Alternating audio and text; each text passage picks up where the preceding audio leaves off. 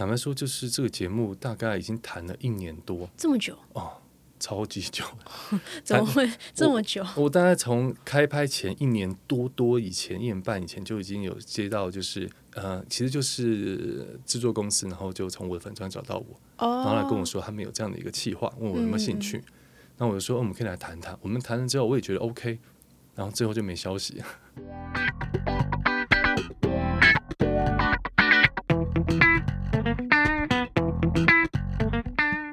讲很开心，然后全部都没有录。全部没有，是纯聊天。嗨，大家好，我是 Cubit。今天呢，邀请到的是，如果是老听众，应该会有听过他的访问。今天是陈彦竹心理师，嗨，各位朋友，大家好，我又出现了，我是陈彦祖，智商心理师。我可以前情提要一下，当初最一开始古早年代第一次注意到彦祖，是因为那时候我就在看韩剧，看到了彦祖那时候还有在写那些文章，现在没有了吧？被发现了。对对，的确，我现在真的真的有点少在做这件事情了。我们倒也可以分享这一路以来其实是有一些改变。那你现在还有在看韩剧吗？韩剧很偶尔啦，还是有什么《黑暗荣耀》，我还是会有，还是有看。但是没有想要写的冲动。我是有一些念头，但是这些念头很快就被生活的琐事给冲掉了，完全可以理解这种事情简直就是人生。对耶，其实那时候到现在应该也两三年的三年左右，三年左右。对啊，我还记得那时候是疫情还没有真的到，就是还可以搭捷运，然后你到空间里面，如果不是群聚的话，你可以不用戴口罩的那个那个情况。是你看我们今天又可以不用戴口罩，我觉得这是一个很神奇的感觉。现在事过境迁，到现在，我觉得的确啦，就是一段两三年的期间，然后刚好我们全球也是遇到一个比较大的状况，很多事情都这样改变。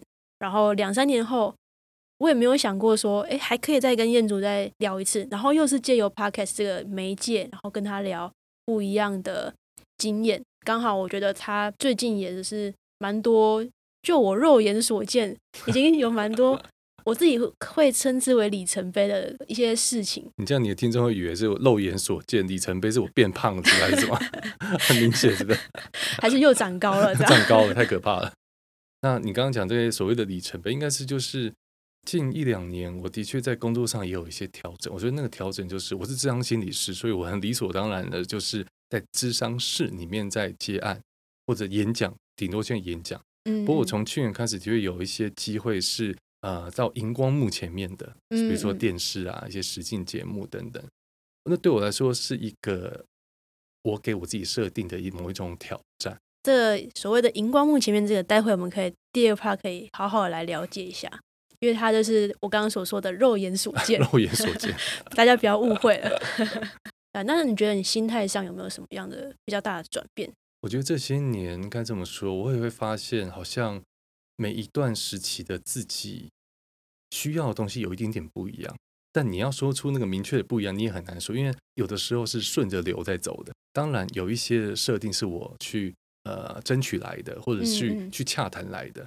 但是那个那个每一个 moment 都是一个选择的时候，你知道，那个是一个像它是一个呃曲线的，慢慢的倾向到那边的。我觉得这是一个我在路途中我会不停的去觉察，我才会发现我可能有一些思考上的转变。我觉得打个比方是，当我决定就是在智商室里面去做我的个案的工作的时候，那我当然也可以选择这样，因为很多摄影师也是这样。对，但也许就那个念头就是打开的时候，或者我觉得也许我可以有一些不一样的方式。我所谓不一样的方式是透过各种形式去把一些心理学的知识给别人。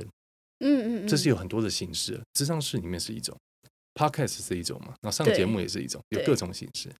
你好像还有开线上节目，哎，不是线上节目，线上线上课程有。个线上课程，对，嗯，它主要是讲什么？就是也是你刚刚所说的，就是推广心理层面的知识的一一部分嘛。对我觉得可以这么说，就是在呃我们实际上遇到压力的时候，我们可以怎么办？一些具体的一些我们身体的机制或者我们心理的机制，比如透过课程，都或者透过节目的方式去表达出来。那之前也不是之前，也好好一阵子了开了竹心理商哦是吗对对？我应该没有记错。没有，这就就是我名字啊，对对对对对，它是在疫情期间开幕的吗？还是说，呃，算是，因为我之前是跟人家一起开了一间现在还在的智商所，后来我自己就是选择了自己开，就独资了，嗯嗯嗯就自己去开一间属于我自己的智商所，在疫情的期间。怎么会突然想到说再多开一间属于自己的？哦，我觉得应该这么说，我觉得这只是一种选择，像是我觉得是一种更独立自主。我觉得我跳出的词是长这样，就是一个我想要的样子，我用我的方式去，可以有我的方式去做这一切的那种感觉，那种独立自主的感觉。所以你是可能处理事情，或者说你自己喜欢的方式，是可以发展或是决定的空间，你喜欢更大的这样子的性格吗？可以这么说，我觉得这也是一个慢慢慢慢而来，我才发现，原来这个东西对我来说好像蛮重要的。因为有些人是觉得我我想要有这个 part 这个经验，但是我不想处理那么多事情。你要一切都是有代价的，对，你要有一个独立自主，也就代表你要承担很多的压力、焦虑、不确定。那我觉得对我来说，这些年我的确在选择了某一种焦虑压力，但我不是选择焦虑压力，我在选择某一种我想要的样子。我其实一直非常佩服这种不管是什么行业，就是选择自己出来创业的人，因为觉得尤其这几年吧，不论是国内或是国外，其实所谓对于创业有憧憬的人其实很多，但是有憧憬是一回事，很多人一开始都会用斜杠的方式，或是什么副业的方式。就是用一个至少帮自己有一个后路，不会这种就是破釜沉舟嘛，就是往前。所以，当你有这个决定的时候，我当然是在你的粉丝页上面看到了。然后我自己也是，除了祝福之外，其实也是一种觉得怎么有办法有这种勇气做这种事情。因为像我，我就觉得我做不到这些事，对我来讲会非常的没有安全感，嗯，然后会变得非常的焦虑，反而很多事情会做不好这种这种状况。不过我觉得这种东西就是，也不是说呃出来就就比较好，我我并不那么认为，我觉得那是一种生活的选择。那选择我真的觉得没有什么好坏，那是我自己选择这条路，所以我觉得有这些压力，我自己当然也预期得到。嗯嗯，不过我也我也我也非常认同，就是我自己在呃，我之前是在大学做专任心理师，我一样有一个重叠的时间，然后一样会有很多的不确定。等到要离职真正出来的时候，那个不确定绝对是很真实的。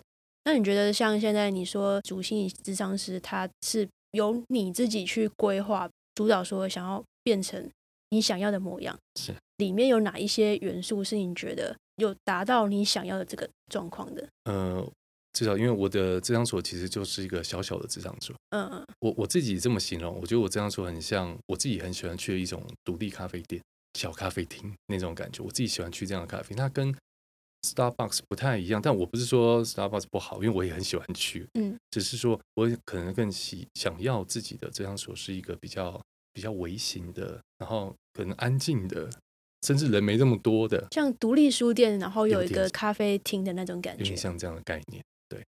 对，所以这是我想要的样子。那在可能比如说智商的风格上面或者什么，你自己有跟之前的风格有去做一些调整吗？我觉得智商风格这件事情可能未必有这么大的明确的改变，但是我觉得我们心境上的变化，在智商当中肯定也会有一些变化。我觉得那个改变是我的接纳度好像更多了一些。接纳度是指什么的接纳？我觉得这件事很微妙，因为在我们的物谈里面会有很多，其实会很多挑战到我们自己的价值观、信念的东西。嗯，但是你又不能去反驳他。是因为人家来这边不是要来听人家说教的，对对对，但我自己心中那一关过不了的话，我自己也会卡卡，而且我会不自觉的在话题回应当中就会有一种倾向。我自己觉得在这些年，我也透过这些体验去更拓展一些我的接纳度，对于任何事情的接纳。这些年的疫情的状况下，其实在，呃心理智商这个行业或心理治疗这个东西被大家更能接受，所以有很大量的这样子的一个机会，所以我也我也在这些年，我觉得也接触到很多各式各样的嗯个案，嗯嗯。各式各样的情况。是不是有越来越多人，他认为他也没有什么特别的心结，或是特别的目的，他只是我都会形容说，有点像你去健身房，然后一个礼拜一次，教练帮你调整你的姿势，为了不要受伤那种感觉，去找心理智商。这样子真的有变多，真的。那不过我觉得这个有点难讲，因为我之前是在学校的话，某程度我就是哦，但但如果是另外一间智商室，嗯，我觉得那个是整个在发展起来的一个状况，因为包含这几年在台湾开的非常多新的心理咨场所，对对对，对，非常多，尤其台北市，我觉得这个就是某一种趋势。我觉得这趋势会是，呃，大家越来越重视心理健康这件事，而且愿意去花钱来有这个所谓的专业的服务，有点像这样的概念。你会觉得有一种慢慢的去污名化吗？这种感觉？我觉得有有，当然，不过这个污名化这件事情还是存在，就有些人来了，嗯还是会有很多的忐忑，还是不确定别人怎么看他。因为我本身其实我自己也有固定一段时间的，就去到心理智商所去咨商。我还记得有一次前几个月吧，我印象非常深刻，我觉得很有趣的情况。我就走到那个智商所里面，可能因为空间的安排的关系，他说：“哎，那我们今天就是到另外一边。”我说：“OK。”他带我去，走进去另外一个空间的时候，我还以为是什么耳鼻喉科吗，柜台外面做了一个么字形，几乎是坐满的。哇，这个真的不一样了。这么多的人就是愿意踏进这样，开始大家可能会比较害怕自己被贴标签的地方，而且其实呃年龄层来讲，我觉得都是偏年轻的，是，我觉，得是另外一种的，我自己会觉得是进步了。我觉得是。当然，这也有一些世代的差异。我自己在看，其实从二十对二十岁到四十岁这样子的一个年纪的人，嗯，他们对这方面的接受的程度真的高比较多。对啊？甚至有一些我看起来觉得像可能搞不好十几岁不到二十吧，对啊？就觉得哎蛮蛮酷的，蛮好玩的。我觉得回到就是说，我们前面有一个特别保留起来讲，就是你刚刚说，呃，你去参与了一些实那算实境节目吧？这节目叫《绅士人物》，在嗯 Line TV 上面播出，主要的播出。这个节目其实是在由我们一群所谓的呃专家们，然后来做一种改造，有一些素人来改造，对，然后透过，因为它不只是要做一个外在的改造，因为要外在剪个头发、穿衣服是一个很对。马上直接的改造，它有些改造是包含一些心理的一些过不去的坎，所以我这个心理师的这个角色其实就是在负责这一块。然后我们会提供针对他的这个状况，然后给他一个合适的一个挑战，因为我们通嗯过一些挑战，通过一些改变，然后让他去重新的回过头来去欣赏自己，或者回过头来重新的新的眼光来看待自己。所以这节目其实主要的内容大概是用这样的方式。那你最开始怎么样去参与到这个节目？就说那个契机是怎么样开始的？坦白说，就是这个节目大概已经谈了一年多，这么久，超级久。怎么会这么久？我大概从开拍前一年多多以前，一年半以前就已经有接到，就是呃，其实就是制作公司，然后就从我的粉专找到我，哦，然后来跟我说他们有这样的一个计划，问我有没有兴趣。那我就说、哦我们可以来谈谈。我们谈了之后，我也觉得 OK，然后最后就没消息，会不会那时候算是疫情期间吗？是是疫情期间，那时候最严重那个时候。对，是蛮严重的时候。在那样子一个情况下，我猜无论是各方，包含制作方、资方，可能都会比较紧缩一些了。我在猜啦，嗯所以延宕了蛮久，延宕了一年多。然后他又突然没消没息之后，又突然就说可以，又继续来跟你联络。对，就跟我联络，然后就是大家去谈，然后就 OK 了。那你那时候接到他们的邀约的时候，你当下你还记得你那时候心情是什么？我那时候还蛮酷，因为那时候就就有跟我说，就是哎，主持人就是桑尼跟 跟硕哥的时候，我就觉得哇，我这两个哎太酷了吧！这个因为我本来就是还蛮欣赏他们两位的，嗯就觉得这是个还蛮有意思的地方。但我觉得另一方面，我要考量我在这个节目里面是什么样子，我也有跟他们去细细的去讨论，因为我想要走出来，但我不想要第一个我我没有想要综艺化，嗯，因为我毕竟我是用我的身份是包含了解。智商心理师，这不是只是代表我，我有这份 压力跟责任，所以我要了解他的的大概的内容，以及我这个角色应该要做的事情是什么。我觉得这是我比较、那时候在有点考虑这件事情。我当然听到他们这样讲这个企划的时候，我觉得是一件很蛮有意思的事情。嗯，但嗯紧接而来就是我也考虑的是，哎，这会不会有一些风险？会不会有一些让我不得不的地方？其实我我那时候也在考量这个事情。但他们是跟你说，照你自己想要去做，这样就可以了吗？是，我觉得基本上他们也都还蛮尊重我的这些看法，我的因为我的他是要我做一些了解这个人，因为我也都是呃真的去了解这个人大概的状况，嗯，然后去嗯做出一些我因为那时候每个人都要搭配一些什么测验，这个真的让我很苦恼，你知道吗？什么样的测验？就比如说就是他们会希望有一个心理测验嘛，就是让大家来看这个人的大概的一些状况，透过测验然后也让观众可以有一个共鸣，也可以做一个测验，就像这样的概念。那你觉得那些测验是真的可以去了解一个人吗？我觉得这么说，就任何的测验，它都很像呃一面镜子，或者是一张图片。这张图片可能会让我们有一些相像的地方，但我不会说这张图片就是你。嗯，它会有些连接跟共鸣，我们要找出是这个东西。那他会有办法，就是足够的去帮助你去了解这个你需要去了解的人吗？坦白说，就是因为搭搭配他们的本身的一些生命的故事，有些东西是非常非常有共鸣。就是这些测验有时候也是有它的一些参考之处的，是有的。嗯嗯。不过当然，这些测验它不会是个学术上面的测验，它是比较趣味化的嘛。其实包含最近之前很红的 MBTI 这个东西。哦哦哦，那个真的很红哎。对，那个真的很红，但我们也不会称为它是个学术上的测验。哎，那你知道我之前有听过一件事情，当然我没有去考证说它是就是是不是实际上这样，但我是还蛮就是算是相信一半以上的相信吧这件事情。呃，因为我其实还蛮常关注一些。可能韩国综艺节目啊，韩国消息，所以他们这个东西是非常在韩国尤其非常的火红。是，然后几乎每个人都会，你只要有点像是台湾的星座一样，你问他，他就跟你说我是什么什么什么不不不不。然后呢，甚至说我听到一件事情是，他们连求职的时候，然后都会去想要去知道说，OK，那你填你的资料的时候填上去是你是哪一型的人，然后雇主会。有点像把这个当成参考，是说，OK，那我要的职位，我希不希望有这样子性格的人过来我的团队？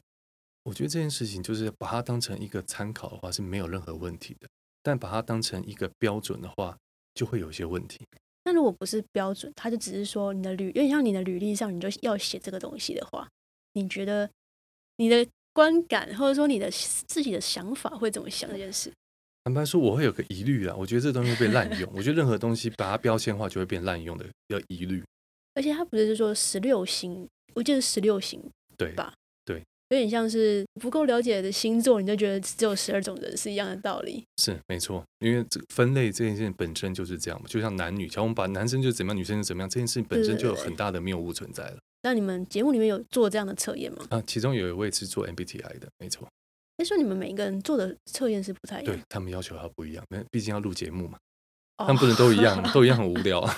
哦，所以我也要一方面要去配合，就是去理解他们节目的一个需求，所以我觉得这件事情对我来说也是个挑战呢。有一些东西，我觉得也许节目效果好，但是也许实际上并不合理，这种东西我就会尽量去避免。哦，那我就要跟他们沟通这件事情。那那些测验他们找的还是你提供的？还是我提供的。那你要提供的东西还蛮多的，没错。然后你要找很多很多很多素材，而且你刚刚要说每一个人，就我所知，这参不是参赛者啦，就是参与的人也不少吧？十个人。然后一个人你要提供几个？其实你知道，就是因为我们在讨论的时候，等于我在前期，我就花很大量的时间在跟他们对每一个东西、每一个脚本的内容，因为我这边他们要，他们其实期待透过我这边的作为一个。合理性这个逻辑是有个心理脉络的，等于有我这个倍数。那有我这个倍数的时候，我觉得我压力很大。就是我不是只是我自己陈彦祖三个字的名字，我还包含智商心理师等等，我也怕被同行骂。嗯嗯，就是有各种的考量，所以在前期的时候有很多花好多时间在讨论这些东西。大家看到的是十个人在节目上，其实我们真正讨论可能有到二十个人。你是说讨论的？嗯，就是有他有对象吗？他们有很多人，他们推荐的人。哦，所以那个时候是还没有确定是哪些人，没错，没错。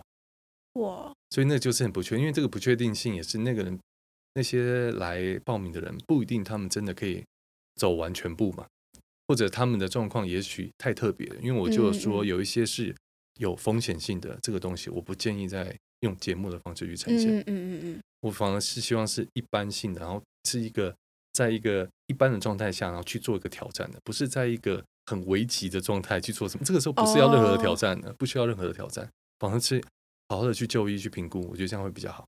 那所谓的说改造也好，或者是说慢慢的呃成长进步也好，我觉得它都是需要一段时间的。那你们从最刚开始，实际上就说刚呃让这个人开始他的所谓的挑战的起点，到结束，这样大概为期是多久时间？其实对他们来说，大概一到三个月左右。那你觉得这个时间是足够长，去让一个人去做所谓的成长，或者是说改变吗？我觉得应该这么说。我觉得一到三个月，你要完全改变一个人，这是不可能的事情。我必须这么说。但是我觉得在这节目里面，我也跟那些来来访的人去说明这个事情是。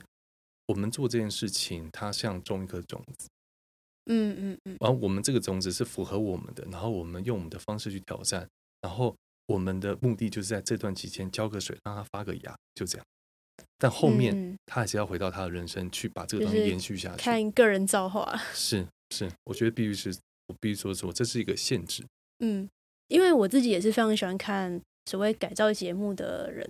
我记得几年前，我最开始会对这种有兴趣，是因为呃那时候 Netflix 有一个也算是原创的影集，但它这个影集应该是重新再用不同的形式再开播一次的一一种实境节目。那它也是像改造型的节目，那它也是像呃，就像你刚刚讲的那种你们拍的节目一样，还有所谓的专家。但我觉得很好玩的是，它是五个人，然后不同的面相、造型的啊，就是比较外在穿搭的这个。然后有一个是呃发型的发型师，然后有一个是像你的角色这样的心理的导师这样的一个角色，然后还有一个是厨艺厨师，他是厨师，然后还有最后一位是室内设计师，他是一集一个主角。那这个主角怎么产生呢？是可能就会有身边其他人去推荐说，呃，推荐这个人，但当事人不一定知道。他的时间，一个人时间比你们还短，他就一周而已。周？对他一个人就一周而已，但是一周他们要做好多事情。不过我觉得这样这些改造节目，我觉得在现在，因为这种改造节目其实以前也都有，只是现在好像更会有重视心理这一块。从至少我的角度来看是这个样子了。那你那时候被通知到，就说哎要找你，然后又又是一个改造节目，然后突然发现说哎他们加入了心理这块，那你当下有什么样的想法？我有跟他们确认，就是这一块是要，我觉得很直接的说，就是是要做做做假的吗？因为我觉得，不过说真的，就是这边，但毕竟是录节目，我不敢说百分之百全部都是全部都是真的，但是至少我接触里面，他们人都故事都是真的。嗯，所以那些困境也都是真的，我觉得这部分绝对是，所以我还蛮重视这件事情的。我那时候有跟制作单位有讨论这件事，就是所谓真实性这件事。我对我来说，因为我知道是录节目，你没有你们的考量，但是我觉得真实性对我来说是很重要的。哎，从头到尾让你参与的过程历时大概多久？大概从四月开始到九月，四五个月左右。我相信这对你来讲也是一个非常不一样的体验吧。哦，对，我觉得很不一样体验，就是我真正的去参与他们的拍摄的时候，我觉得天哪，他们好辛苦啊。因为你知道，我们第一天正式的拍摄，我们从早早上约个八九点，然后开始梳化，然后开始有一个开镜仪式，然后就开始开开录，一路从早上这样子录到晚上半夜两点半。那时候我就觉得，你知道，这完全不是我的工作形式啊。嗯嗯。所以那时候我觉得，天哪，我早就这时候已经睡着了。那时候我觉得，天哪，怎么这么累？但我看到的时候就发现，哎，这些工作人员都还在啊。我也不认为这个应该是被鼓励的，但我觉得一方面我看到他们其实是非常认真，也非常辛苦在，尤其是我们荧光幕看不到的人，是我们看不到的。嗯。但没有那些人，也不会有这些东西。对。所以我印象其实很深刻这一部分。你觉得这个将近半年的时间，就是接触到一个，我会说不是每个人都接触到，然后可能你以前也没有想过会接触到的一些领域啊，然后一些事情，觉得自己最受启发，或者说最就是可能最打破你原本想法的事情是什么？打破我原本想法，我觉得应该这么说，就是因为是拍摄的关系，我会在短期内大量的接触到各行各业的。嗯嗯，那些其实通常是我平常比较不会遇到的。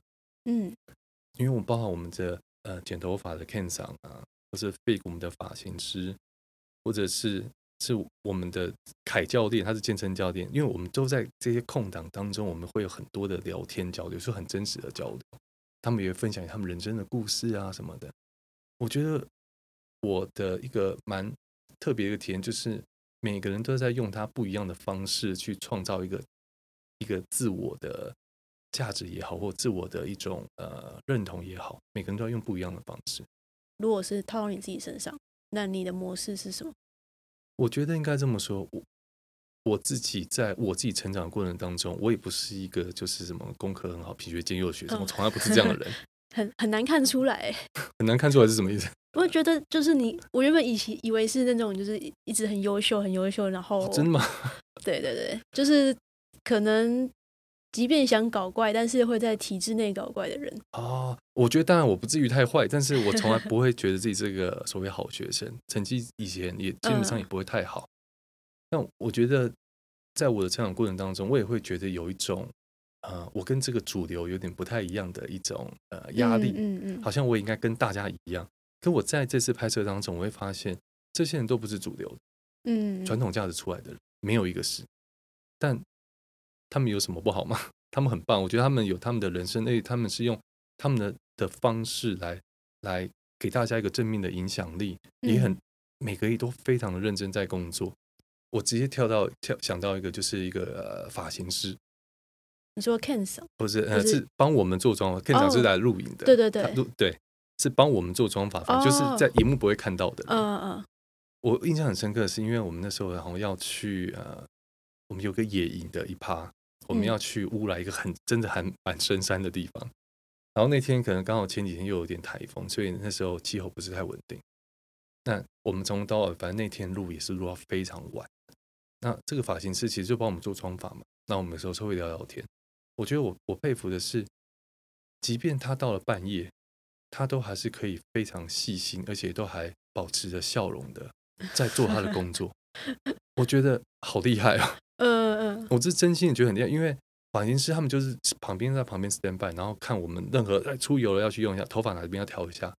但是发型师他们这样就是可以，就是他就在跟着我们这样子，因为我们在，他们就一定要在。对，所以大家看不到他们，但他们就是在那，他们又可以跟到这么晚，然后就可以保持。然后你在跟他聊天的时候，你会知道，哎，这个人没有任何没有什么怨言，他很他很 enjoy 这一切，也很很认真在做他的该做的事情。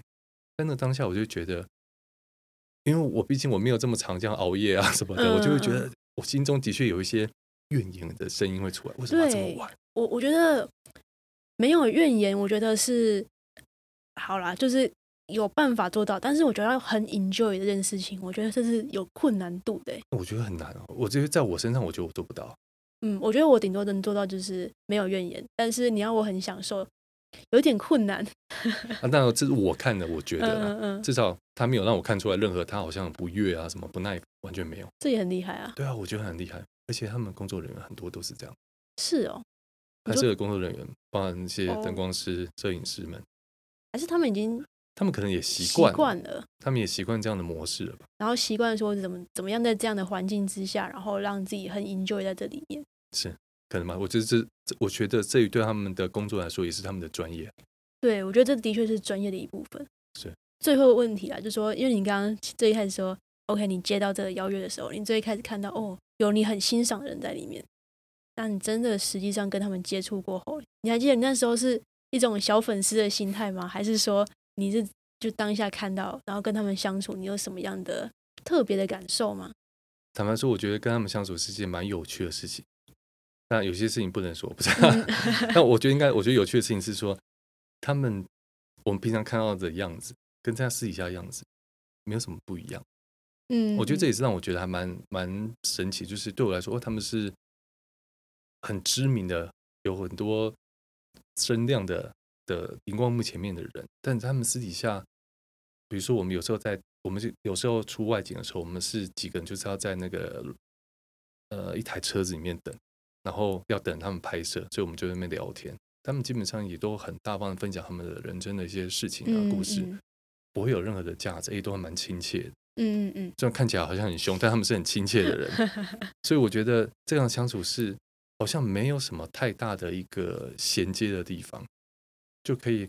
当我们是这样慢慢的拍摄，在那个拍摄过程中，可以慢慢大家会变熟一点，会多聊一些天。因为我第一天，我记得我第一天在录影的时候，我有点不知道我该把自己放在什么样的位置，因为他们是很习惯这样子的录影模式，嗯对我来说我没有，这是我第一次的录影。你说的位置是指说你的所谓的定位，或者说你要怎么样去跟其他人相处的意思。对，这个是我一个我还我也还在抓，我不知道该可以这样吗？可以开玩笑吗？是可以轻松吗？我有点不知道该怎么。你是说跟其他人相处的这个距离的拿捏吗？对对我自己怎么测，我都是一个比较内向的，我自己对我自我认识也是一个比较内向的人，嗯，所以要面对这样的环境的时候，对我来说是要有些挑战的。坦白说，嗯嗯，当然后面比较熟了之后，这个东西就就不会有这么大的一个压力，嗯，因为也嗯有实际上的相处，知道他们人是怎么样的人，我也很明白。这当时那时候的话，压力当然不会什么，但刚开始的时候真的会有压力。最后，你有没有想要可以什么可以分享的？就是你未来的一些你想达到的，不不论是说正在进行中的计划，或者说你自己期待自己可以达到的一些嗯新的事情，或是新的里程碑这样的事情。OK，我觉得我的想达到的里程碑，它可能没有一个具体的数字，但它可能是个模糊的方向。我觉得至少在这些年，我选择想要在我既有的工作之下，然后我还可以是还可以有一些其他方面的一些挑战。我不排斥任何，嗯但有些东西在洽谈中。我希望在我的生活里也有这些不同的生活经验，嗯嗯嗯因为这些生活经验，当我再回过头，那就是我的生命的经验。再回过头来，在我的呃智商室也好，智商专业里面，我觉得都是有一些帮助的，嗯因为我可以更明白。我觉得所谓的我前面讲那个接纳的东西越广，就是这世界上我看到很多种样貌的时候，我自然就会接纳很多事情。对，没错没错，这我非常认同。对，所以我觉得我用这个方式去挑战自己，一方面也是我觉得挑战不只是外在的挑战，是一种内在世界的拓展，我有点像这样的概嗯念。也期待就是说看到你未来所谓洽谈中，或是达到一些你想达到的里程碑，然后看到不一样的，我会说作品也好啦，或者是说，嗯，或许是不一样的身份，这也蛮特别的。不知道，对，期待你之后的各种里程碑、各种表现、各种成果。好了，好，谢啊谢谢谢。对，然后如果有的话，哎，我又有素材可以来跟你聊了。就每次的挑战，就是我们可以再开一个开一集来分享。对啊，对啊。OK，那嗯，不知道大家有没有什么其他的问题想要跟燕竹分享，或者说想要询问他的，也欢迎，不管是呃，可以可以借由我，我可以帮你转达，或者是接到燕竹的 IG 或者是说 Facebook 的粉砖，可以直接去询问他。那如果你喜欢我们的节目呢，也欢迎有点小小支持，在现在 Spotify 或是 Apple Podcast 都可以留下评论。那当然是希望你留五星啊，但是如果真的不行的话，我也不能强求嘛，对不对？好啦，那我们就下一集继续再见大家拜拜。大家拜拜。